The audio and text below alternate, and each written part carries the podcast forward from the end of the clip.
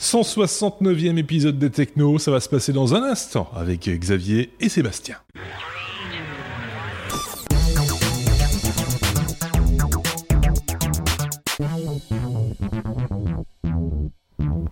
Bonjour ou bonsoir, c'est selon n'importe dans n'importe quel cas. Euh, merci d'avoir choisi d'écouter un nouvel épisode des Techno avec euh, de ce côté-ci en jaune Xavier ça change pas. Ça change pas. Et de ce côté-ci, jaune, Sébastien.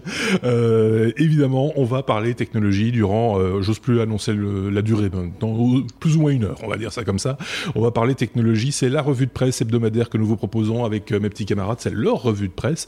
Je serais même tenté de dire, c'est leur façon de voir l'actualité technologique de la semaine, une sorte de revue de presse en quelque sorte. Donc on ne peut pas parler de tout, évidemment, mais on va parler essentiellement de choses qui les ont intéressés eux. Voilà. Euh, on peut peut-être commencer avant d'entamer euh, l'abécédaire de la semaine, juste un petit coup d'œil sur le, le, courrier des auditeurs. Vous êtes quelques-uns, comme d'habitude, à nous envoyer euh, des messages bien sympathiques. Je pense que pour la plupart, si ça appelait une réponse, il y en a eu euh, par écrit euh, sur YouTube. J'ai vu que Xavier avait beaucoup écrit cette semaine ou répondu. C'était par rapport à ton hors-série, je pense. Hein, je dis pas de ouais, bêtises. Sur G-Partit. Hein. Sur G-Partit. Ouais, C'était principalement des des petites, euh, enfin voilà, des, des, des, merci ou alors des personnes qui, mmh.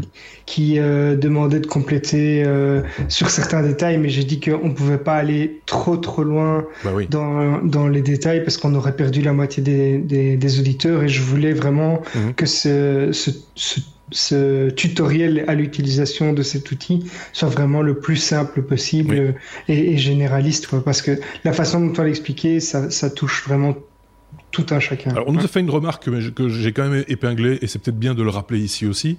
C'est, euh, comme toujours, quand il s'agit de tutoriels, de quel qu'il soit d'ailleurs, hein, euh, à vos risques et périls. Euh, soyons clairs, euh, faites bien attention, lisez la notice, comme on dit. Euh, c'est, voilà, on ne rembourse rien.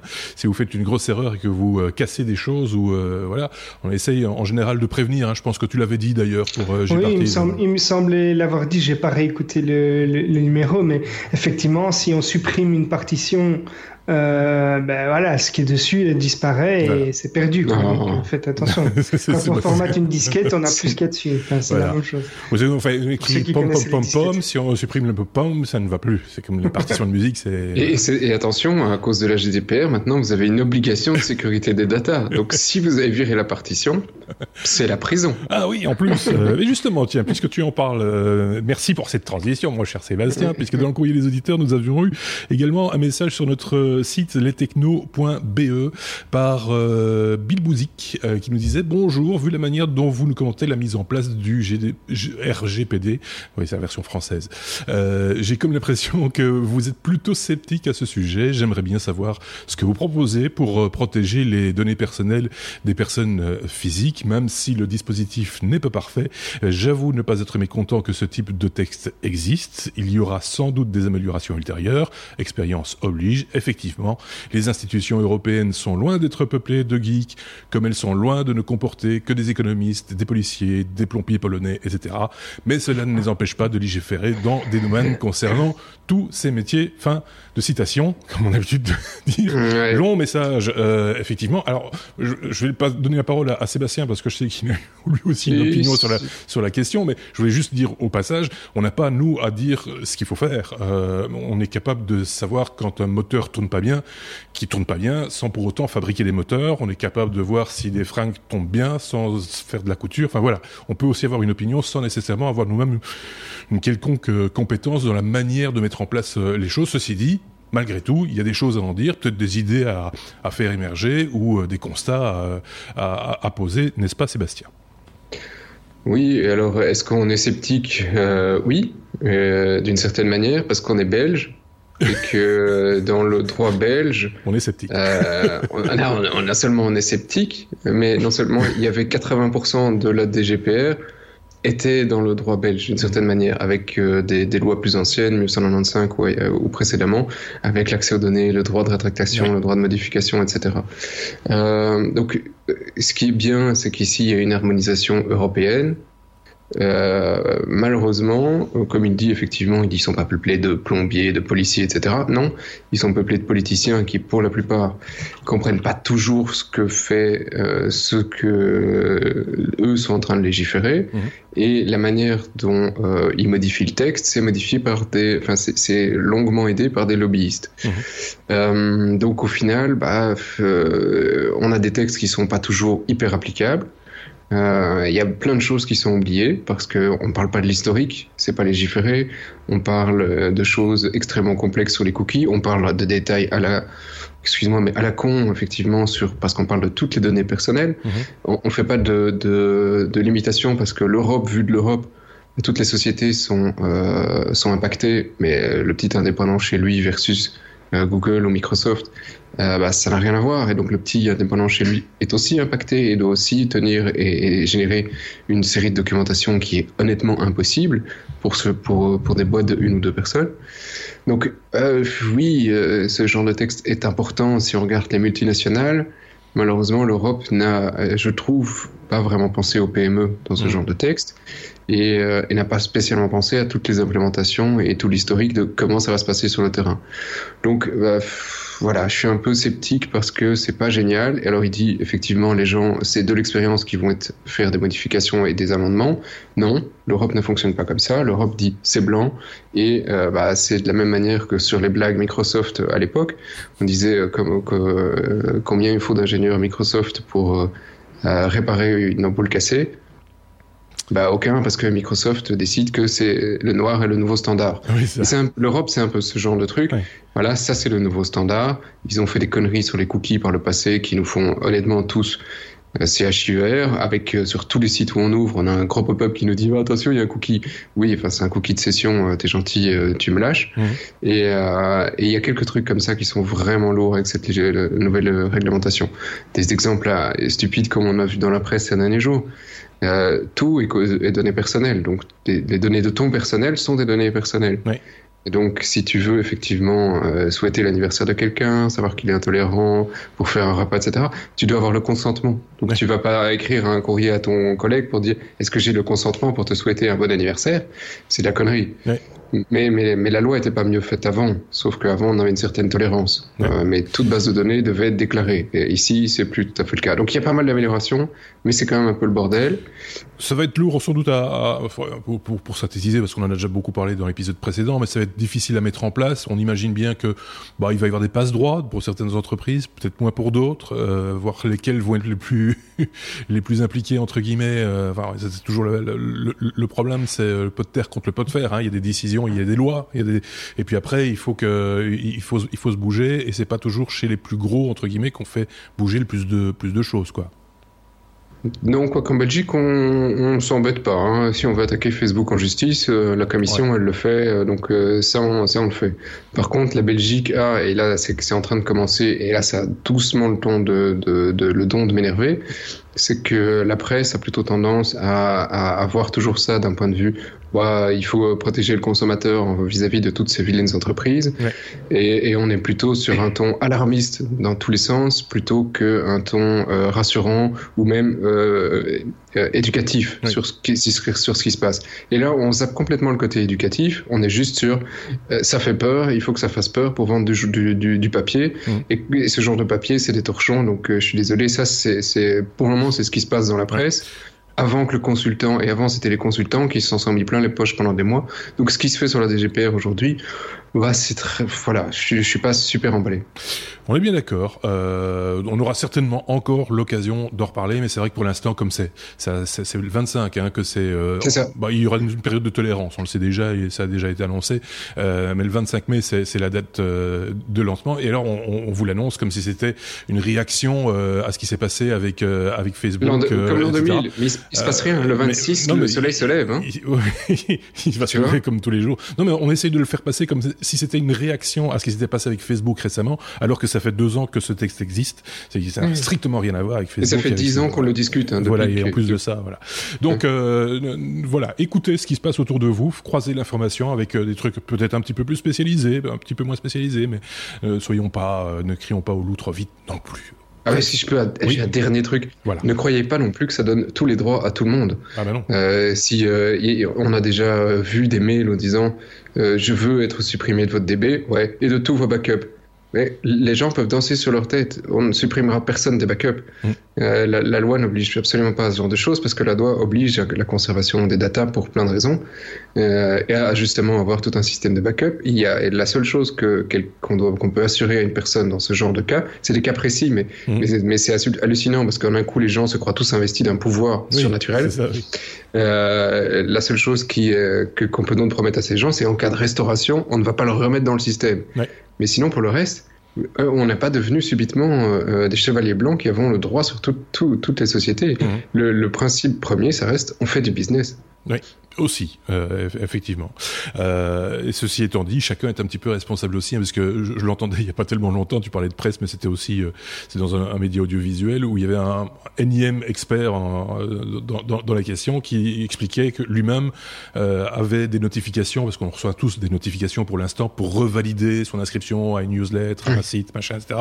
Et il le disait, vous savez, moi-même, j'ai pas le temps de, de, de relire les ce qui est indiqué, je clique parce que j'ai besoin de ce service. Donc voilà, euh, on va revenir à la, case départ assez rapidement, a priori. Bref, on peut lancer maintenant notre abécédaire, si vous le voulez bien, euh, avec la lettre A, comme il se doit, A comme Apple. Tiens, c'est vrai, il y a longtemps, on n'a pas parlé d'Apple, euh, Xavier. L'Apple Watch révèle un problème cardiaque chez un monsieur. Oui, en effet, on avait déjà entendu que Siri, par exemple, avait déjà sauvé euh, des vies en permettant d'appeler les secours ou bien en donnant euh, la procédure pour faire le, massage cardiaque. Ici, c'est la montre, euh, la montre connectée qui est pourvue de capteurs qui permettent d'analyser le rythme cardiaque, qui a sauvé un habitant de Hong Kong. En fait, le, le gars de 76 ans a reçu une notification sur sa montre alors qu'il était, il était assis à l'église et la, la notification lui a dit que son rythme cardiaque était un peu trop élevé. Alors il a été, il a décidé d'aller se faire examiner à l'hôpital sans sans expliquer vraiment de symptômes, puisqu'il a dit voilà je sais, je, je ressens rien de spécial, mais euh, ma montre m'a indiqué que j'avais un rythme cardiaque un peu trop trop élevé. Donc ils ont fait une série de tests et en fait ça a permis de déceler qu'il avait trois artères qui étaient quasiment complètement bouchées et que donc il pouvait il pouvait euh, faire un arrêt cardiaque à tout moment. Donc il s'est fait soigner et puis il a, il a envoyé un petit mail à Tim Cook, donc le, le CEO de Apple, pour lui raconter l'histoire et, euh, on, lui, on, lui, a envoyé un petit mail euh, de remerciement en disant que Apple était inspiré par cette histoire, etc. Mais donc voilà, les capteurs, euh, les montres ont une certaine utilité de, oui, pour ce monsieur. Ceci étant dit, au lieu d'investir dans une Apple Watch, s'il avait investi dans une visite médicale régulière chez son médecin, et il en, il aurait peut-être pas eu besoin de l'Apple Watch. Euh, on peut voir aussi ça de cette manière-là. Hein, euh. Ça aurait pu peut-être. Euh, maintenant, ça, je, je sais. Bon, je suis pas, je suis pas médecin, donc je, les, les, rythmes, le rythme cardiaque peut peut-être varier euh, à oui, mais, mais, mais, ce, que je veux dire, c'est que n'achetez pas une Apple Watch en vous disant je vais faire l'économie d'un médecin. c'est sûr. C'est juste pas, voilà, c'est pas conseillé. On n'est pas à l'abri d'un Voilà, c'est ça. Sébastien avait un truc à rajouter. Oui, alors est-ce que l'Apple Watch peut détecter des problèmes à la prostate parce qu'on a un collègue qui a qui a une peur bleue absolue. Euh, euh, il a dépassé la cinquantaine d'aller chez euh, chez donc l'urologue pour avoir un toucher de la prostate. Est-ce que l'Apple Watch peut gérer ce genre de problème? Ça dépend où tu la mets. Euh, oui, c'est ça. Et puis, euh, fais, attention, on vient de parler de la GDPR, c'est une petite entreprise, vous n'êtes pas nombreux, il y a aussi du personnel féminin, donc euh, par croisement, on pourrait peut-être arriver, c'est voilà, c'est pas un cadre manifestement, donc voilà, maintenant on sait qui c'est. Et pour rappel, pour rappel, on avait, on avait eu à l'époque un, un, W, c'était un autre nom à l'époque, mais avec un robot qui apprenait aux médecins à, à s'entraîner pour le... Et, le robot s'appelait Patrick. Euh, c'est pas Patrick. Mais c'est pas Patrick, voilà. Euh, on passe à la lettre euh, B comme euh, Brozouf. Brozouf, les pépettes, les, les sous-sous. Hein, Sébastien, on parle de Facebook qui claque près de ou plus d'un million de dollars pour son nouveau un million? Un milliard Un milliard, pardon. Oui, un milliard. Bah c'est un M majuscule. c'est un M majuscule. c'est pas un petit million, c'est un... parce qu'un million pour le campus. Oui, c'est pas cher. C'est pas cher, tu vois, c'est un campus en papier. Hein. Donc le milliard, le milliard pour Facebook, oui. Le milliard, le, eh ben voilà, en fait, euh, euh c'est la démesure. Si vous voulez aller cliquer sur le lien qui est sur le site, comme tous les liens, toujours de tout ce qu'on tout ce qu'on vous raconte, et vous pouvez aller voir les plans de ce qu'ils sont en train de construire. C'est euh, voilà, c'est gigantesque, c'est euh, comment ils disent, euh, voilà, c'est moins beau que le donut de Apple quand même. Hein. Oui, voilà, mais ça, c'est ici ils construisent plus vite et ils construisent plus dans euh, des trucs classiques mhm. et leur terrain se plie moins à ce genre de euh, de trucs que, que que chez que chez Apple. Donc c'est entre deux rues, ils ont quasi tous les terrains et ils doivent construire plein de bâtiments pour accueillir les milliers et les milliers d'ingénieurs qui viennent travailler chez chez Facebook. Alors c'est plus d'un milliard, c'est gigantesque. Ils ont certainement pas besoin d'autant. pour le moment, ça montre juste un concours. c'est ça. C'est un concours de celui qui a la plus grosse euh, entre euh, bah, Apple, Facebook, Google, Google qui est aussi en train de créer un projet ambitieux pour euh, leur plus grand euh, campus. Apple, ils ont quand même claqué 5 milliards. Ici, on est à 1 milliard d'estimation et l'estimation d'Apple au moment où ils ont commencé était à 1,1 milliard. Mmh. Donc on peut déjà compter tous les milliards qui vont sortir pour, pour ces trucs de béton. Dans le bâtiment, il y a toujours des C'est vous qui payez. Voilà. voilà. Et c'est vous et, et c'est nous qui payons hein, d'une certaine manière ce fameux campus. Donc allez voir à quoi ça va ressembler. C'est genre 73 euh, millions pour un parking 8 étages. Euh, Mais ils sont combien euh, Parce que ça, ça enfin, parce que du coup, ça, il faut relativiser aussi. Si beaucoup, beaucoup, beaucoup de monde, le coût par employé est peut-être pas si énorme que ça, si on réfléchit un peu. Alors là, c'est pas écrit, mais je vais te le trouver. Facebook employees. On va te le trouver ça tout de suite. Vite de taper dans l'ordinateur. voilà, comme ça, ça fait mal. Petite recherche mécanographique. 18 770. 18 770 euh, employés, c'est ça. Ouais, donc euh, ça fait quand même euh, beaucoup de brousouf pour un employé. Hein. Oui, c'est vrai. Mais bon, c'est tout ça, c'est tout ça qu'il n'aura pas, qu'il aura pas en cash à la fin de l'année. Donc euh, voilà. Mais bon, euh, tu, peux, enfin, la démesure, presque lui construire une petite maison pour lui tout seul. Oui. pour chaque, pour chaque employé. chacun peut recevoir sa petite maison. Et, et une, une, euh, une Apple Watch aussi, parce que avec tous ces couloirs, il va falloir faire du sport à un moment donné. on peut passer la lettre E comme espace. Là, on va prendre beaucoup plus de place du coup. Espace Xavier, un micro-hélicoptère bientôt envoyé sur Mars. on avait déjà évoqué évoqué ça. On oui, c'était des abeilles. on avait évoqué un drone, euh, oui, des abeilles, enfin des drones, des drones bizarres. Ouais. Alors ici c'est vraiment un hélicoptère, euh, mais bon ça se présente quand même euh, euh au final un peu comme un drone hein, puisque c'est pas avec un humain à l'intérieur. Euh, donc euh, la NASA a annoncé qu'ils enverraient un, un, petit hélicoptère sur Mars en juillet 2020. Donc l'arrivée est prévue en février 2021. Oui, il va pas y aller à la force de ses petites hélices, hein. il va. Il, il non, ouais, ça c'est sûr. En plus il n'en sera pas capable. Je vais dire pourquoi. Mais donc l'hélico sera baptisé très, très, de manière très originale Mars Helicopter. Mhm. Euh, il va faire 1,8 kg et en fait ça ressemble à un petit cube avec euh, quatre, euh, quatre grandes tiges qui servent de pattes avec des boules au bout pour, pour amortir l'atterrissage. Et il y a quatre hélices, donc deux, deux pales. il va être embarqué sur le, le, prochain rover qui sera envoyé. Et en fait, la particularité de ce projet, c'est qu'ils ont dû faire face à des, des contraintes techniques euh, un petit peu particulière. Donc, puisque en fait l'atmosphère de Mars correspond à 1% euh, de celle de la Terre, et donc les hélices vont devoir tourner à 3000 tours par minute. Donc c'est 10 fois plus qu'un hélicoptère mhm. sur euh, sur Terre, parce que quand on est sur Terre, le record d'altitude pour un hélicoptère c'est 12 000 mètres. Mhm. Or à la surface de Mars, euh, même à, faible altitude, c'est comme s'il volait à 40 000 mètres. Donc il y a, y a, beaucoup moins d'air, donc il, vraiment l'hélicoptère va devoir faire beaucoup plus d'efforts euh, et il va être équipé euh, de cellules solaires pour se recharger. Il va y avoir un petit, un petit chauffage à l'intérieur, deux caméras mais euh, il y aura seulement 5 vols qui sont prévus pour un maximum de 90 secondes parce que voilà l'autonomie euh, de, de l'engin va être vraiment très très réduite étant donné qu'il n'y a pas une il y a pas euh, une batterie hyper hmm. puissante que l'appareil va être léger et que justement il doit il va devoir tourner très fort quoi le but c'est de, de démontrer la viabilité de tels engins hmm. euh, sur Mars mais aussi leur utilité mais euh, en plus ça va être l'engin qui va sans doute faire le plus de, de, de distance à la surface de, de Mars parce que les, les, rovers ils font quelques dizaines de mètres si je dis pas de bêtises hein, euh, durant euh, toute leur existence. On les pilote au millimètre près euh, ça, ça prend un temps, un temps fou. Là pouf il décolle il s'en va je sais pas à quelle vitesse il va voler mais il va quand même faire quelques kilomètres on l'imagine quoi. Ah, mais justement je, non je, ah. il va celui-ci ne va pas faire plusieurs kilomètres d'après moi puisque c'est des vols de 90 secondes c'est vraiment pas beaucoup.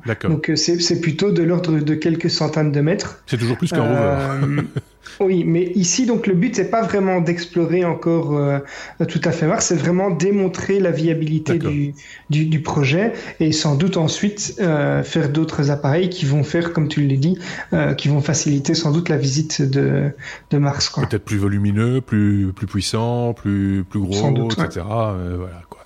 C'est fabuleux. Hein. On aura des images de ça. Euh... va nous ah, il y a, deux, il y a deux caméras qui sont prévues, donc euh, j'imagine que ce sera possible. Qu'est-ce qu'il raconte Il va y avoir un mec à côté pour filmer. Peut-être. Avec un selfie stick. ah, c'est pour ça qu'ils ont prévu un petit chauffage. oui, c'est ça, c'est pour le mec, c'est une chaufferette. En fait. Pour le mec à côté. Ouh là là, il fait un peu frais. 40 secondes. Rate pas ta photo, hein. bon, allez. e comme espace, c'est fait. G comme Google. Il y a des choses à dire de nouveau. Hein. Sébastien, euh, YouTube va incorporer euh, le mode incognito.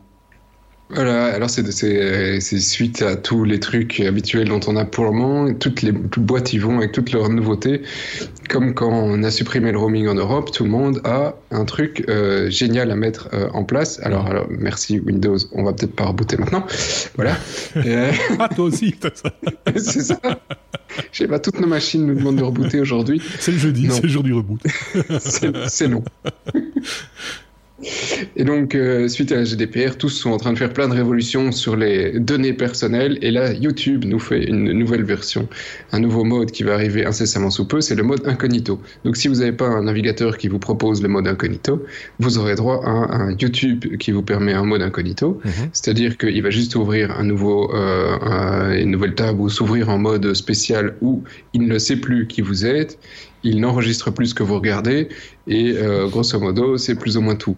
Euh, et puis il faudra appuyer sur le petit bouton pour revenir en mode normal. Alors moi je trouve ça assez drôle euh, bah, ça pourrait, ça peut être utile, mais a priori, je vois pas trop ce qu'on va regarder comme vidéo euh, inregardable sur ah, YouTube. Hein. Moi, je pense quand même qu'il y a des trucs, enfin, sans être vraiment glauque, hein, euh, mais, mais, mais euh, des trucs de Winnie l'ourson. c'est jamais, c'est jamais bien, bien vu par, par, par, par l'épouse, par exemple, quand Monsieur va regarder cette jeune fille qui a de très très gros attributs. Il n'y a pas ça sur YouTube ou quasi pas. Si, si, il y en a. Je vais t'envoyer des liens. Il y en a. Non, non, je l'assure. Mais voilà, c'est purement informatif. C'est parce que voilà, cette jeune fille. C'est de la culture générale. C'est de la culture générale. Cette jeune fille t'explique comment elle s'habille, que ça, ça, la serre un petit peu et que voilà, et que bon, peut-être qu'en en retirant un bouton, ça ira mieux. Voilà, c'est des choses comme ça. Ça n'a rien d'extraordinaire. C'est vraiment. Mais Madame n'apprécierait quand même pas. Le patron au boulot non plus, sans doute. Euh... Il me semblait qu'il n'y avait pas vraiment ce genre de truc sur YouTube, tu vois. Oui, mais c'est pas tout. C'est pas un déballage complet. Hein. C'est c'est c'est mm voilà, c'est c'est à balotte praline quoi. C'est ça, c'est comme Winnie l'ourson qui met la main dans le pot de miel. Oui, c'est ça. C'est ça, c'est là. Il s'est fait avoir. non, mais enfin, c'est vrai qu'on peut avoir envie de regarder la vidéo sans nécessairement être fiché. c'est ça l'idée en fait. Voilà. Donc bah ça va pas. Eh ben, ça arrive. Voilà. Mais ce qui est rigolo, c'est que euh, Google propose un truc comme ça alors que leur euh, navigateur, le fait. Le fait. Euh, Chrome a un mode bah, comme Firefox, Firefox aussi, Fireful aussi. Firefox aussi a un mode qui vous permet d'ouvrir une page. oui, le mode porn. Ouais. Voilà, le mode voilà. c'est là où il y a les, petits masques comme ça. C'est ça. c'est ça. Donc voilà. Bon, bref, on est toujours à la lettre G comme Google, Xavier, on parle encore de Google qui va forcer les constructeurs à mettre à jour leur smartphone. Pourquoi ils en ont marre d'avoir des vieilles versions 2.1 de, d'Android qui circulent encore sur des smartphones japonais, c'est ça? Alors, c'est pas vraiment la, la version d'Android, mais c'est surtout les patchs de sécurité. Donc, en fait, on sait que les, les constructeurs ne mettent pas toujours à jour les, les smartphones après un, un, certain, un certain temps de vie. Donc, euh, vous achetez un flagship euh, d'une marque et puis euh, au bout de deux ans, on vous dit qu'il n'y a plus de support, il n'y aura plus de mise à jour et, et que euh, surtout les, les, mises à jour de sécurité ne sont plus disponibles et du coup vous vous retrouvez avec un smartphone qui pourrait être piratable euh, alors qu'il fonctionne encore parfaitement. Ouais. Et euh, ça, ça euh, Google euh, a décidé de, de, mettre fin à ça. Donc ils ont modifié contractuellement les accords euh, qu'ils ont fait avec les, les, OM, donc les, les fabricants, pour qu'ils intègrent ob obligatoirement les, les patchs de sécurité futurs dans leur dans leur planning. Et donc, c'est grâce à une modification de l'architecture d'Android qui fait en sorte que les, les, constructeurs ne doivent plus attendre les mises à jour des fabricants de composants. Donc, les, les avant, euh, la, fa la, façon dont était construit Android ne permettait pas ça, mais maintenant, euh, ils ont, en, Google a facilité les, la mise à jour euh, de, en, en, fonction de certaines couches. -hmm. Et c'est grâce à ça notamment que euh, Android P est déjà disponible sur une, une, une petite dizaine de smartphones comme les Nokia, le OnePlus, ça veut dire que le fabricant ne pourra plus invoquer nécessairement le fait qu'il doit attendre que sa surcouche a été euh, développée pour la nouvelle version d'Android. Oui. Ça passera plus, quoi. Oui. C'est euh... ça. Et en plus de ça, ils vont avoir plus facile à développer des surcouches. Donc euh, euh ça, c'est un autre effet. Euh, mais ça, c'est déjà un petit peu plus ancien. C'est pas lié à, à l'obligation contractuelle ici, mais effectivement, quand un, un développeur, un fabricant plutôt développait une surcouche. Moi, j'ai eu le cas pour un Sony qui était vendu comme étant disponible, euh, non compatible avec la prochaine version d'Android qui allait sortir quelques semaines après l'achat du, du smartphone, mm -hmm. et il a fallu attendre deux ans pour que, ah, que oui. l'Android soit soit disponible sur ce smartphone. J'ai vu ça il y a totalement... longtemps avec un HTC. Où, où je l'avais acheté ouais. justement parce que euh, ça remonte à, à un paquet d'années, hein, mais ouais. j'avais acheté spécialement vraiment parce qu'il disait partout sur la publicité, oui, il sera compatible avec la nouvelle version. Et ouais. puis la fameuse couche HTC euh, Sense, si je dis pas de bêtises, euh, n'a jamais été euh, développée pour cette nouvelle version d'Android. Donc je suis resté avec un appareil euh, qui était sur une ancienne version d'Android. Voilà. voilà. Donc ici, il n'y a pas d'obligation de passer à une autre version d'Android. Donc ça, ça euh, on, ils ne vont pas devoir développer spécialement une nouvelle couche ou autre, mmh. mais ils vont avoir l'obligation de mettre les patchs de sécurité. D'accord, ok. Donc ça vous bien... permet au moins, ça vous permet au moins de continuer à utiliser votre bah smartphone oui, sans risque. Moi, à un moment donné, je m'étais dit ce qu'il faudrait, c'est les obliger à dire voilà jusqu'à quelle version, mais c'est difficile évidemment de projeter dans l'avenir, euh, garantir que l'appareil serait euh, fonctionnerait pour les X prochaine version d'Android, par exemple. Euh, voilà.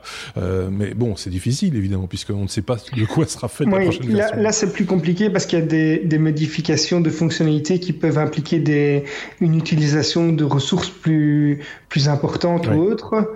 Euh, donc, voilà. Seb avait un truc à rajouter. Ouais, ben moi j'ai une autre proposition. Je sais que tout le monde s'en fout, personne n'écoute de l'Europe là-dessus. Hein. Mais euh, j'ai une autre proposition. Honnêtement, euh, je trouve que les constructeurs devraient être, euh, de la part d'Android, obligés de supporter une partie de la communauté, comme des gars comme XDA développeurs, mm -hmm. pour continuer à supporter des smartphones bien après le support des fournisseurs. Oui.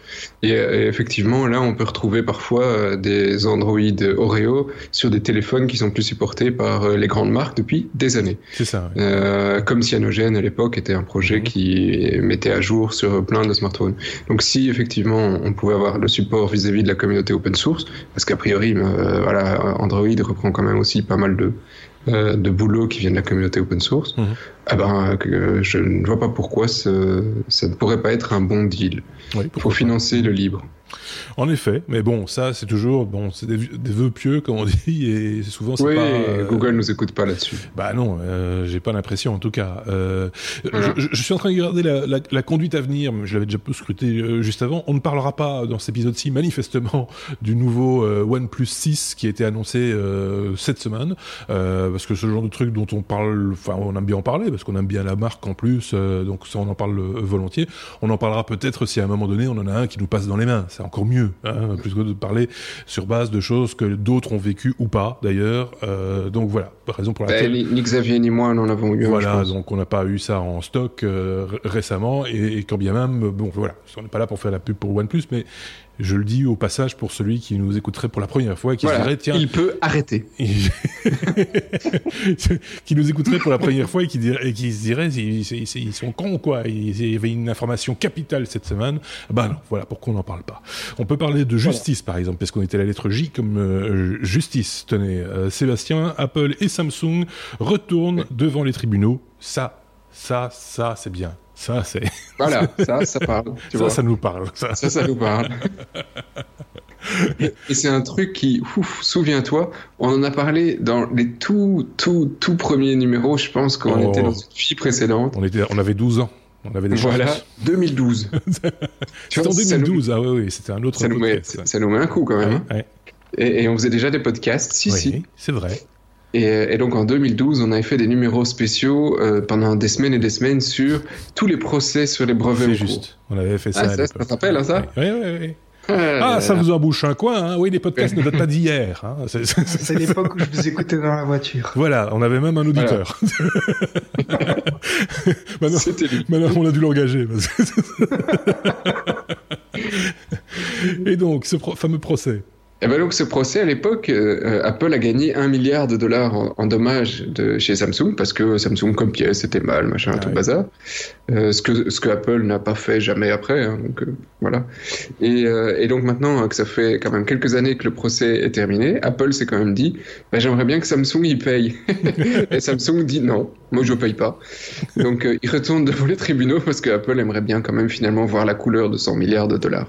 Ah oui, c'était quand même, c'était des pépettes quoi. Ouais, c'est des pépettes. Samsung conteste, Samsung veut réduire le coût, enfin le, prix. Ils disent bon voilà, ça vaut certainement pas un milliard, mais euh, donc l'histoire est toujours pas terminée. Ça retourne devant les tribunaux juste pour définir maintenant combien Samsung va payer et est-ce qu'il va devoir les payer? Ça fait ça fait six ans quoi. Oui oui c'est ça. Mais d'une part il y a ça, mais alors euh, enfin il y a ce contentieux, c'est n'empêche qu'ils arrivent quand même à faire du business, du business. pour ah, acheter des écrans, pour acheter des processeurs, etc. On s'en fout, ils, veulent ils veulent son milliard. Et voilà c'est euh, voilà, des, services différents. le service du contentieux c'est pas c'est pas les écrans, c'est pas les processeurs, c'est le contentieux. C'est deux choses différentes. Euh, voilà. Et par chance ces gens ne se parlent pas en interne. Samsung est en train de chercher un, un procès à faire euh, euh à Apple pour compenser, pour que la balance s'aligne. pour harcèlement. bon, allez. Un, un truc pour ses données personnelles. Pardon, euh, Ou un procès pour l'utilisation des données personnelles. Par exemple, oui, peut-être. Euh, J comme justice, c'est fait. On peut passer à M comme euh, musique, euh, Xavier. Euh, Google veut concurrencer Spotify et Apple Music, rien que ça. Voilà, mais pas seulement. Donc c'est en gros tous les services de, de, streaming. Donc on sait que de plus en plus YouTube est utilisé également pour écouter de la musique. Mm euh, et du coup, ils ont sorti YouTube Music, euh, qui est le service musical de YouTube.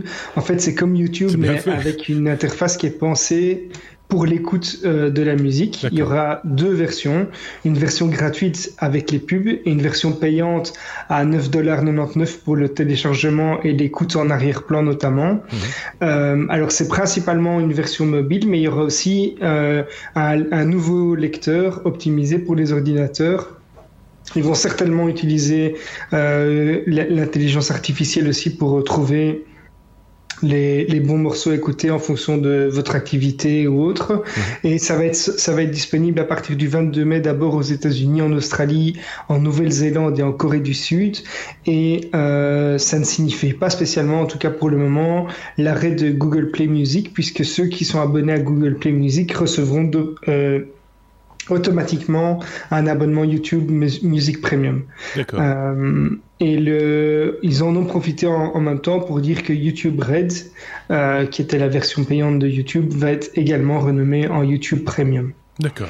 Bon. Donc euh, voilà, un concurrent euh, assez sérieux, moi je dirais, puisque euh, ce service de YouTube en vidéo est, est, quand même de plus en plus utilisé pour écouter de la musique. Mmh. Bah, YouTube est, parmi les jeunes en tout cas, un des grands prescripteurs, ce qu'on appelle prescripteurs en matière de musique. c'est même dépassé de loin la, la radio musicale. Hein. Donc voilà, c'est clair qu'il y a là un potentiel. Maintenant, est-ce que c'est ce public-là qui va mettre la main à la poche pour écouter de la musique? J'ai un petit doute sur cette question. Enfin, c'est possible, hein, mais euh, voilà. Je sais pas si Sébastien. Euh, oui, moi, je, suis, enfin, je suis circonspect. Pourquoi est-ce que Google s'amuse à nous faire payer un abonnement sur Google Play Music En même temps, un abonnement pour de la musique, mais avec des images qui bougent sur YouTube? Mmh. Euh, et bah, l'offre, leur offre est pas encore, je trouve, suffisamment euh, hétérogène. Si j'ai payé un abonnement sur Google Music, d'avoir l'image qui bouge avec, et de payer 10 balles en plus par mois, je trouve qu'on se fout un peu de ma balle quand même. C'est la même boîte. Donc, si tu as un abonnement YouTube Music, tu auras automatiquement l'abonnement YouTube euh, euh, Google Play Music. Ouais. Ouais, donc si tu as Google Play Music, ton abonnement va être converti automatiquement, ou en tout cas va te ah. donner accès ah, bah à YouTube Music. Ah, bah voilà. Allez le dire. Ah, c'est ça. Et, ça supporte le mode famille aussi ah, Le truc anonyme, tu veux dire Non, non, non, non, non, le mode famille. Tu as un mode famille qui fonctionne depuis euh, pas tellement longtemps en Europe, c'est assez ancien aux États-Unis, où tu payes au lieu de 10, 15, euh, de 15 euros. Et mais alors, tu peux avoir plusieurs membres de ta famille qui utilisent le compte. Oui. Euh, ta femme, Et tu vois pas Shakira qui remue à leur. Non. et tu peux chacun avoir sa playlist, etc. Donc tout ça, ça marche assez bien. Ouais, c'est comme ça que certains parents se payent la honte euh, en écoutant de la musique euh, en voiture, par exemple, parce que juste avant ça, c'est euh, la petite la petite fille qui avait mis sa musique à elle. Enfin voilà, c'est des trucs comme ça hein, aussi. Hein. Je dis pas de bêtises. Oui, mais là maintenant plus, parce que chacun son compte. D'accord, chacun son compte tout est bien comme ça. Euh, affaire à suivre, hein, cette histoire de musique, euh, de, parce que c'est pas la première fois, il me semble. Ils essayent des trucs euh, avec euh, avec YouTube à ce niveau-là, c'est jamais très très clair. Et, euh, et en plus, ça vient rarement chez nous parce que finalement là, de nouveau, c'est d'abord aux États-Unis, j'imagine, Xavier. c'est pas tout de suite pour chez nous, quoi. Non, non, mais donc ils ont dit Nouvelle-Zélande, Corée, Australie, États-Unis, mais très vite ils, ils, ont déjà annoncé quand même pas mal de pays d'Europe qui suivraient. Donc, ils ont déjà négocié les droits pour euh, Google Play Music, tu vois, donc. Euh, une petite extension de contrat en même temps que la DGPR. oui, c'est ça quoi. Mais du coup, ils vont tous avoir de nos goûts musicaux. Est-ce que c'est bien réglementaire? Euh, S. On était à la lettre S. S comme sécurité. Ah, ça c'est leur marotte. Hein. Ça c'est sa marotte, la sécurité. on va parler d'Adobe qui publie une mise à jour critique d'Acrobat. Ouais, et ceux-là, ils font fort. C'est après avoir vu pendant des années, euh, bonjour, il y a une faille sur Flash. Le lendemain, bonjour, il y a une faille sur Flash. Bonjour, il y a une faille. et eh ben maintenant, c'est sur le PDF. J'ai l'impression que tous les jours, on a une faille, ou pas loin. Mhm. Et ce coup-là, c'est pas une faille, c'est 47 failles. Ah oui. Tu vois, d'un coup. Euh, 47 failles, dont 24 qui te permettaient euh, carrément d'exécuter du code binaire, Bien. Euh, dont certaines qui sont utilisées mhm. en long et en large, et d'autres pas encore mais dont les euh, proof of concept ont été publiés, donc elles vont être utilisées. Et donc tu ouvres un petit PDF et tu te prends donc un virus exécuté sur ta machine, parce que le PDF est un gros format, hum, comment dire, qui a plus ou moins au niveau de la, tu vois, le gros truc noir d'une vache. Une bouse, quoi. Oui, c'est ça. Où tu, tu as pas juste du texte, tu as tout. Et ils ont juste fait un conteneur où ils ont mis, bah, nous, on supporte tout. Bah, les virus y compris, parce que leur truc est vraiment euh, euh lourd de ce côté-là. Ouais. Oui, c'est naze. Alors, du coup, je me demande aussi, d'une certaine manière, à quel point, et pendant combien de temps est-ce qu'on va encore supporter le PDF avant d'avoir quelque chose euh, ouvert euh, et, et, comment dire libre mmh. euh, qui, qui, permettrait sans qu'il y ait une société derrière qui contrôle un, un, format d'avoir un, un, document facile à printer de tous les côtés. Eh ben voilà, Enfin, on Là, va le truc penser que ce podcast est un podcast militant pour le pour le logiciel libre, libre euh, le, le Ouais, je sais pas, c'est ma journée, tu vois. Bah oui, c'est ça, voilà. Il, se défaut. C'est ma journée militant. euh, et c'est vrai qu'on ne se prive pas aussi de sortir des hors-séries euh, régulièrement sur euh, des applications qui, quand ça fonctionne bien, il faut le dire et, euh, et le proposer au, au, au, tout venant. Ceci étant dit, côté côté PDF, en tout cas ce type de fichier, j'ai jamais vu d'équivalent aussi efficace que le PDF. Hein, non, non, malheureusement, non. C'est ça, quoi. Hein personne s'y est vraiment attaqué en fait, euh, parce que ça fonctionne. Il faut reconnaître que ça fonctionne bien. Euh, ceci dit, on a déjà évoqué quelques logiciels qui permettaient d'éditer, euh, qui permet d'éditer des PDF ou combiner des PDF, hein, ce qui est l'équivalent d'Acrobat Writer dans ce cas-ci, et qui lui est payant. Donc ça marche très bien. Ok. Bon, Xavier, je vais te laisser la, parole pour parler d'une faille là aussi, mais dans d'autres protocoles qui sont plus liés au mail, si je dis pas de bêtises. Voilà. Alors là, je vais, je vais quand même bien prendre mes notes parce qu'il y, a une partie qui est un peu plus technique. Euh, mais donc c'est, en gros, c'est un groupe de chercheurs allemands euh, en sécurité qui a réalisé justement un proof of concept d'un exploit de faille qui affecte le, le protocole de chiffrement d'email PGP et S-MIME, mhm. euh, il est, qui est utilisé pour le chiffrement de messages électroniques notamment. Donc l'Electronic Frontier Foundation conseille de désactiver tous les logiciels de chiffrement, voire même de les désactiver installés. Euh, alors il y a, plusieurs méthodes euh, qui ont été euh, démontrées, donc plusieurs techniques pour exploiter cette faille. La première, c'est de récupérer la copie d'un mail qui est chiffré entre les, les cibles du hacker on crée une version modifiée de l'email dont le contenu chiffré est compris euh, dans une balise HTML. Donc c'est vraiment l'exploitation par un moteur HTML qui va être euh, euh, fragilisé. et cette balise HTML contient un lien vers un domaine qui doit être contrôlé par le hacker. Alors une fois que ça c'est fait, le, on va renvoyer le mail qui est piégé à, la cible et lui, en l'ouvrant, il va déchiffrer le message et il va envoyer une copie en clair sur le nom de domaine qui est contenu dans la balise HTML euh, et qui est géré par le par l'attaquant qui va donc pouvoir récupérer le, contenu. Mhm. Et il y a une deuxième méthode qui vise à exploiter. Là, je vais citer parce que c'est c'est euh, j'ai pas tout retenu comme ça. Donc il y a une méthode qui vise à exploiter cette faille qui est également décrite par les chercheurs. Elle exploite une spécificité du mode d'opération cryptographique, soit la manière de traiter les blocs de texte chiffrés ou en clair. Alors comme, l'expliquent les, chercheurs sur le site, la différence, c'est que avec la première méthode, c'est que ici n'importe quel client euh, qui pourrait euh, proposer sa propre implémentation d'un correctif euh, pourra bloquer ou pas les attaques en question. Donc on parle des clients de messagerie dans ce cas-ci. Mhm. Donc c'est principalement des failles qui sont euh, sur le protocole même, mais aussi sur les logiciels qui affichent ce genre de euh, et qui utilisent ce genre de technique. Et qu'est-ce qu'il faut faire? Alors, je suis pragmatique, moi. Hein. C'est très bien. on voit qu'il y a le problème, mais qu'est-ce que je dois faire? Ici, la, la, la fondation euh, en question euh, préconise de supprimer euh, le, non, le, logiciel qui va permettre le, le chiffrement. Ils vont arrêter d'utiliser le PGP et euh, simplement de patienter que euh, le, le, protocole ou le, le système soit complètement euh, retravaillé. Mais ils disent qu'il y en aura pour un certain temps parce que c'est vraiment une faille assez importante qui a été découverte. Donc vous comprendrez pourquoi je ne réponds pas à vos mails pendant un certain temps. Du moins pas les mails chiffrés. Voilà, pas les mails chiffrés en tout cas. Donc c'est quand même de nouveau, enfin on en découvre tous les jours des, des, des failles. J'ai l'impression, je sais pas, Sébastien n'est même pas surpris. Ah bah non, mais il y, en a, tu vois, tu as des, des, sites spécialisés où tous les jours, tu vois, les centaines de failles découvertes. Il y a des boîtes qui sont payées pour ça. Mais il y en a qui, y en a qui, comme euh, celle-ci, qui touchent peut-être plus de monde, euh, parce que c'est vrai qu'en entreprise, de plus en plus, on a, on a du, du, du on crypte de, alors j'ai peur toujours d'utiliser les mauvais termes, hein, quand on parle de, de, de, de mail et de, de de, bref, d'encodage. Euh, donc, euh, on va encore se faire incendier. On va encore se faire avoir. Oui. Euh, mais, mais euh, désolé, Shark. Je me rappelle de son pseudonyme, donc euh, il va nous, il va nous allumer. Mais ceci étant dit, il y a de plus en plus d'entreprises qui utilisent ce type de, d'outils entre guillemets hein, pour se protéger. Donc, mhm. ça touche de, quand même de plus en plus de monde. finalement, c'est pas juste un ou, un ou deux cas particuliers. C'est, c'est quand même de, des grosses boîtes en général utilisent ce, ce type d'outils. Je dis pas de bêtises. Surtout pour protéger les données confidentielles à la veille de la GDPR. Par exemple. bon, bref, euh, voilà. Euh, c'est quand même tout en clair. C'est quand même pas tout le monde qui utilise ça parce que euh, ça nécessite une installation de part et d'autre. Donc le, destinataire et l'expéditeur doivent avoir une clé commune. Donc voilà, il faut, il faut déjà s'y connaître un tout petit peu ou que mmh. quelqu'un l'ait installé pour vous et euh, euh, même une fois que c'est fait, vous n'allez pas utiliser ce chiffrement avec n'importe qui.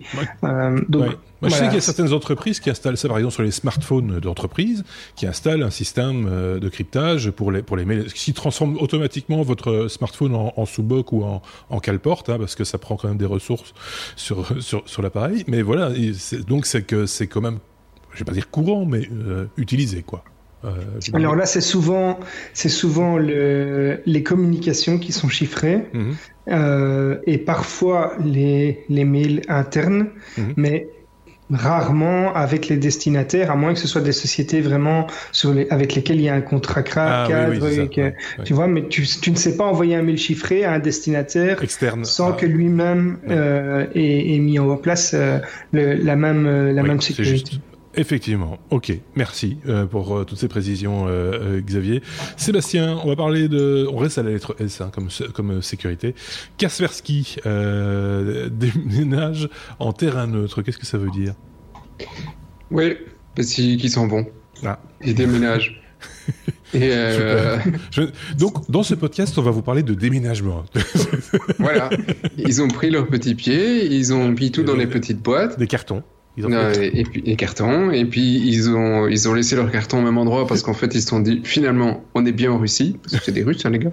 Et dit et on va juste envoyer les serveurs.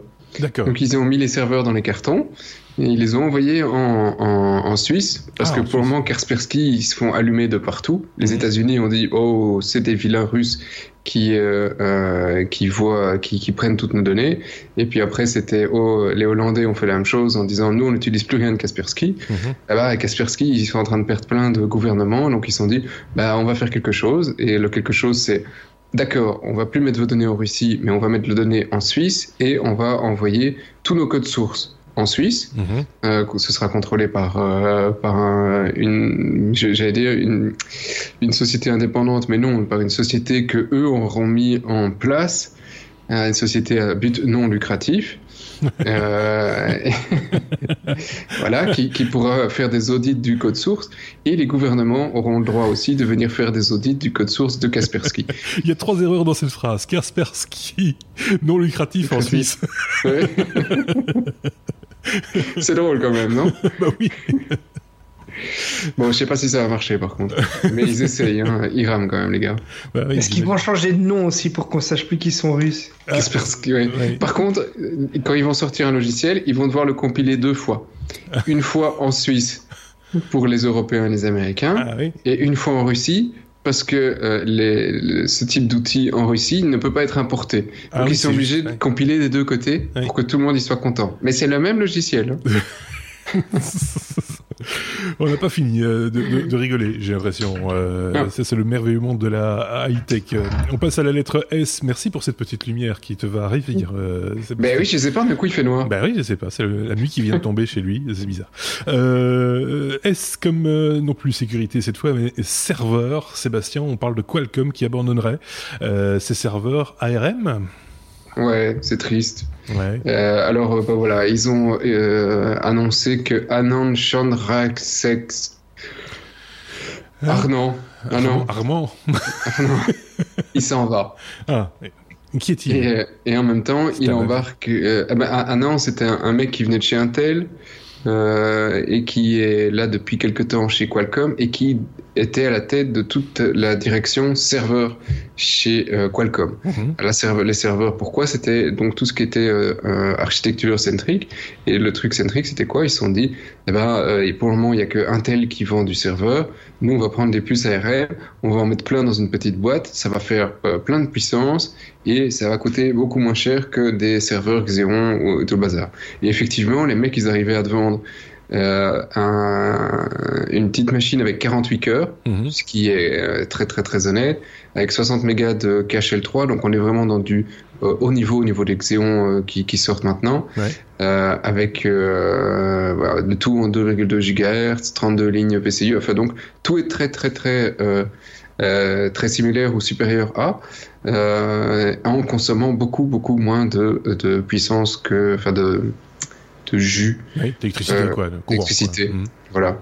Et, euh, Et voilà, et, et, pour moins cher aussi, parce que le processeur ne coûtait que 2000 dollars par rapport mm. à, au Xeon. Les Xeon, tu peux euh, assez facilement arriver entre 5 et 10 000 euros. Hein. ça, coûte un peu cher la machine. Juste le, processeur. Et donc, euh, bah, voilà, apparemment, ça se vend pas. Euh, donc, comme ça se vend pas, les, les mecs, ils arrêtent. Euh, ce qui est dommage parce qu'effectivement, bah, c'est quelque chose qui demandait probablement encore des investissements sur quelques années parce qu'il faut le temps que les entreprises euh, se disent bah il y a vraiment une grosse différence, il y a beaucoup de puissance, il y a beaucoup de cœur. Oui. Euh, L'architecture n'était pas, c'était, c'est, enfin, c'est une architecture qui nécessitait plus de développement ou un développement différent par rapport à ce qui est connu ou pas? C'est de l'ARM, donc euh, euh, si, si, si, effectivement tes, tes, tes, tes, tools tournent sous Linux, il y a moyen que tu, tu, tu recompiles grosso modo plus ou moins la même chose. Mhm. par contre, sur, sur Windows, bah, là aujourd'hui, tu étais encore un peu ouais, c'est ça, ouais. Mais comme le, la plupart des serveurs sont tourne sur des Linux ou, ou équivalents, mais ça te restreint à toutes les euh, distributions qui, qui supportent de l'ARM. Ouais, ouais, je, je, pense qu'il faut, il aurait fallu continuer encore quelques années parce que bah, il, il, est bonne. Il y a des choses qu'on ne voit pas dans le Xeon que n'avait pas mis ici, mais qui sont ex excellents, je trouve, comme on a dans, dans les Samsung. C'est-à-dire que tu as euh, un, un, processeur sur lequel tu vas avoir euh, 8 cœurs à une certaine fréquence -hmm. Et un neuvième à une fréquence beaucoup plus élevée. Et ça, c'est un peu la problématique qu'on a dans l'Exéon aujourd'hui. Tu, euh, tu dois faire un, un, un trade-off entre euh, ta puissance euh, en nombre de cœurs ou ta puissance en fréquence.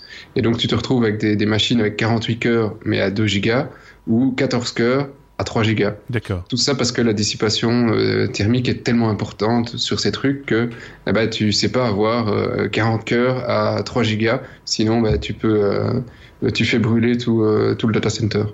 Donc c'est pas une bonne idée non plus. C'est pas une bonne idée.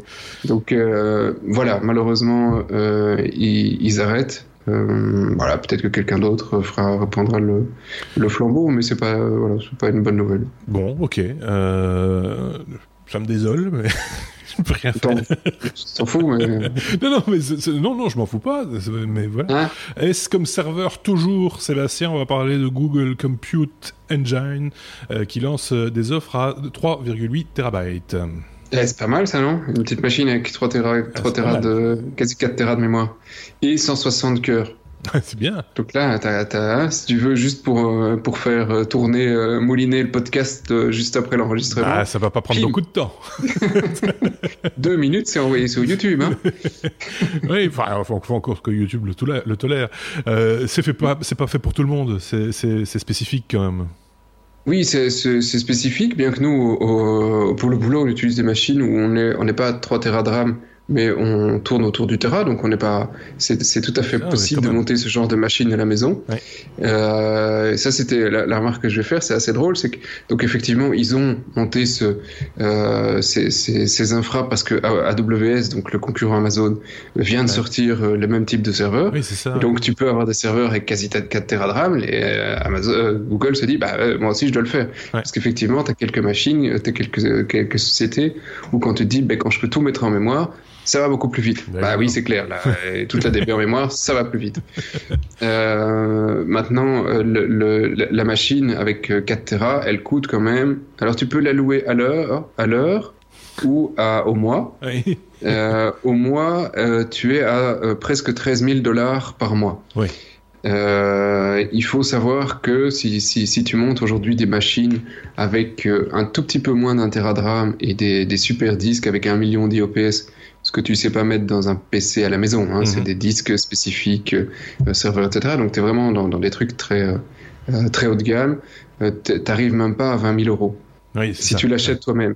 Donc je trouve le, leurs configs sont sympas. Le truc est exceptionnel hein, parce que euh, voilà, tu peux la louer à l'heure, euh, tu fais un truc et puis tu dégages. Mm -hmm. Ça t'a pas coûté cher.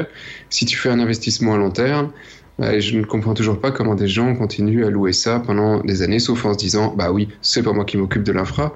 D'accord, mais qu'est-ce que ça te coûte d'utiliser ce type d'infra par rapport à la réalité?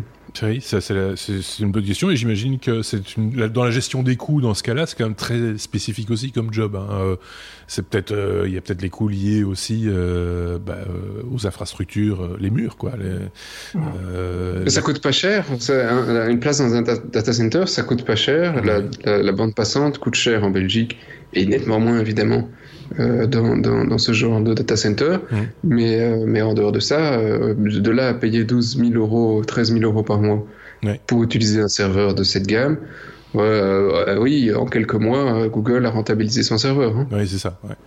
Mais est-ce que c'est vraiment sur de la location par mois qu'ils ont, qu'ils ont misé? C'est c'est justement plus spécifique, plus spécifiquement sur des, des one-shots à 1 heure, 2 heures, 3 heures, une journée de travail, euh, comme tu le disais, euh, et puis euh, basta, on passe à autre chose, faire des simulations, des, des, choses comme ça, non? Ouais, non, je, je pense, je, honnêtement, je pense que tu peux avoir des entreprises qui peuvent avoir besoin de ça pendant, pendant une période limitée. Mmh. Euh, ou, pendant une durée quand même assez, assez importante. Mais si tu réfléchis ça à court terme, enfin à moyen, court, moyen terme, mhm. bah tu, tu, pour ce type de besoin, ça coûte beaucoup trop cher que pour faire de la location. Sauf si tu n'as vraiment pas les ressources. Pour le particulier à la maison, puisque tu disais c'est pas fait pour être à la maison, c'est vraiment très spécifique, c'est des serveurs, hein, on est bien d'accord. Mais on peut aussi, euh, chez soi, quand on a un petit peu d'argent, euh, mettre beaucoup de RAM dans sa machine. En fait, c'est un peu à ça que ça revient euh, finalement. Hein, Sauf que c'est pas tout à fait la même chose ou faire marcher sa machine plus vite. On met plus de RAM, euh, non? Oui, oui, bien sûr, tu peux le faire, sauf que euh, les, les archis qui sont vendus en, en, personnel, donc euh, ce que tu peux acheter pour un, PC, un laptop, etc., tu es beaucoup plus limité à ce que tu peux mettre. D'accord. Tu, tu sais pas les mettre des barrettes de, de 64 ou 128 gigas. Non, non, on est d'accord. Tu es limité en général à 32, 64 gigas sur les machines euh, conso, tu peux pas les mettre un Tera de RAM sur ta machine. Non, mais tu peux monter. Enfin, si tu pouvais mettre 128 Go de RAM, par exemple, euh, tu pourrais faire plus de choses plus vite que si tu n'en avais que 16. C'est certain. Voilà, donc euh, c'est certain. Mais on en revient aussi avec le même problème que l'ARM. La plupart des processeurs aujourd'hui montent très peu en fréquence, mais montent en nombre de cœurs. Ce que fait aussi Intel sur les huitième génération, qui est un nouveau laptop qui arrive. La différence par rapport au laptop d'il y a deux ans, euh, ils vont moins vite en, fréquence, mais il y a plus de cœurs. Donc tout pour le moment sur, euh, on augmente le nombre de cœurs et tant pis pour la fréquence.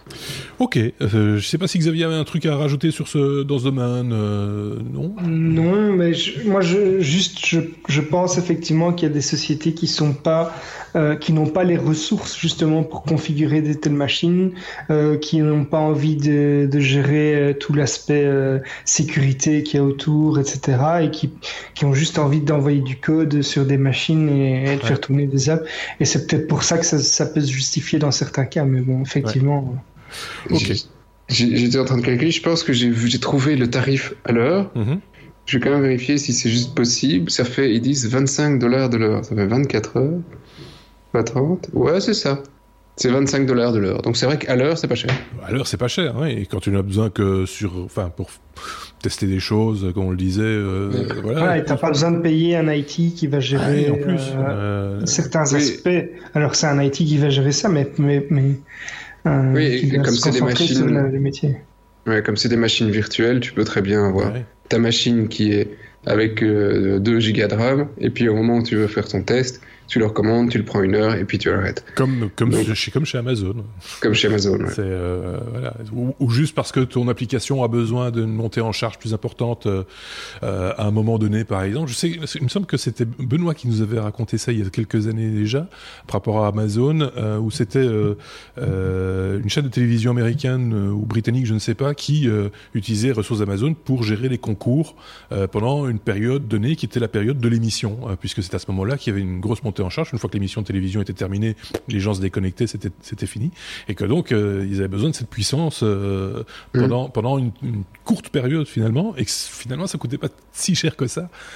Beaucoup moins cher en tout cas que de devoir acheter l'infrastructure ou, même louer l'infrastructure sur une plus longue période. Alors qu'elle ne servira à rien la, majorité, la majeure partie du temps. Quoi. Donc, euh, Ici, pendant, à ce moment-là, malheureusement, tu n'as pas de slot disponible et tu n'as pas la mémoire. Tu fais quoi pour ton émission? Ah oui, non, j'imagine que ça se réserve. Euh, sinon, on te dit, dommage, cette semaine. Attendez, non, ça ne marche pas. Je n'ai toujours que 2 gigas. non, non, j'imagine qu'il y a des, réservations. Enfin, c'est quand même plus intelligent que ça, je, suppose. Euh, enfin voilà, c'est passionnant en tout cas comme sujet, je trouve. Euh, on en est déjà à la lettre W. La lettre W, vous savez, c'est le oui et non. Euh, que Xavier nous a déniché cette euh, semaine. Des internautes imaginent des conversations avec Google Duplex. Il faut rappeler, Google Duplex, c'est cette application merveilleuse, on n'a vu qu'un seul, seul exemple, qui est capable de réserver le coiffeur. Hein voilà, mais pas seulement. Donc c'est vrai que c'était euh, il y a une démo qui a été faite où cet assistant euh, cet assistant de Google appelle lui-même un commerçant, par exemple pour réserver euh, un restaurant ou bien une coupe de cheveux chez le coiffeur euh, ou autre, et qui est vraiment bluffant de, de réalisme. Donc mmh. c'est vraiment, il va réagir à la conversation euh, avec une intonation bluffante, avec des expressions. Il va faire hum, hum quand euh, il est pas sûr ou quand voilà, c'est vraiment des, des, quand il acquiesce. Enfin, c'était vraiment bluffant, mais à un tel point qu'il y a des gens qui se sont euh, inquiétés des dérives de la solution et qui ont imaginé des, euh, des discussions entre le fameux assistant euh, et un, un, interlocuteur. Donc euh, ici, ils ont dans, dans, dans le lien que j'ai mis, il y a euh, deux vidéos qui sont qui sont assez marrantes. Où euh, dans le premier, il y a l'assistant de Google qui appelle les parents de l'INSEE euh, et qui commence à les informer de la de la vie privée euh, de leur fille en rapportant toutes les informations dont, dont il a connaissance, comme euh, la dernière fois qu'elle est, allée chez le dentiste, euh, qui elle fréquente et notamment les, toutes les nuits et les week-ends. donc voilà, toutes, toutes, des, des dérives comme ça. Et puis il y a le deuxième où il y a quelqu'un qui se sert de l'assistant Google pour planifier un rendez-vous avec sa copine pour lui annoncer qu'elle doit venir chercher ses, ses vêtements parce qu'il met un terme à la relation euh, donc voilà, c'est c'est tous des discours un peu un peu marrants. Euh, c'est vrai, c'est super marrant. Je te plains. Non, mais c'est en fait voilà, c'est des mises en situation qui montrent bien les dérives de, de l'outil possible, euh, parce que il y a il y a notamment des, des questions éthiques, euh, par exemple sur le fait que comme on sait pas le reconnaître, ça pourrait poser problème. Euh, mais Google avait a précisé que le robot allait se présenter comme un assistant à, à son interlocuteur effectivement dans la vidéo, dans les vidéos fictives ici, euh, on voit ça aussi. Mais euh, voilà, ça permet de, de, montrer un petit peu les dérives possibles, surtout par rapport à comment comment va répondre l'assistant quand on commence à lui poser des questions un peu plus personnelles ou autres.